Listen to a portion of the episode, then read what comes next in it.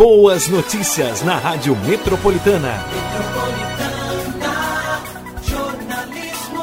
A Organização Mundial da Saúde declarou o fim do surto do ebola na República Democrática do Congo. A OMS havia declarado emergência internacional devido à doença no país em 17 de julho de 2019. No início do mês, um novo surto passou a ocorrer no oeste do país, onde foram identificados dois pontos de transmissão do ebola. Segundo a organização, 12 casos da doença já haviam sido confirmados. Oito das vítimas, incluindo dois profissionais de saúde morreram. Desde 2018, o governo local tem tentado diminuir o número de contaminados e mortos pelo ebola. De acordo com a revista científica The Lancet, de 1 de agosto de 2018 até 28 de maio de 2020, havia 3.406 casos confirmados, com 2.243 mortes pela doença. Agora o país, após anos combatendo o ebola, pode dizer